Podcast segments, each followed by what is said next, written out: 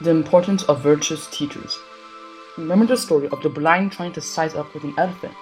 Every one of them has touched the elephant, but their views were completely contradictory. What is the problem? The problem is that everyone held onto what he felt and took that perspective as entirely and truth. The same is true and even worse for those who practice Buddhism.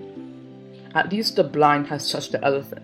A Buddhist practitioner, however, without guidance of virtuous teachers, views Buddhism Dharma only by his understanding. What he sees is most likely the Dharma in his imagination, which is far from the real Dharma. To study the Dharma, one must first find a team of virtuous teachers and fellow practitioners.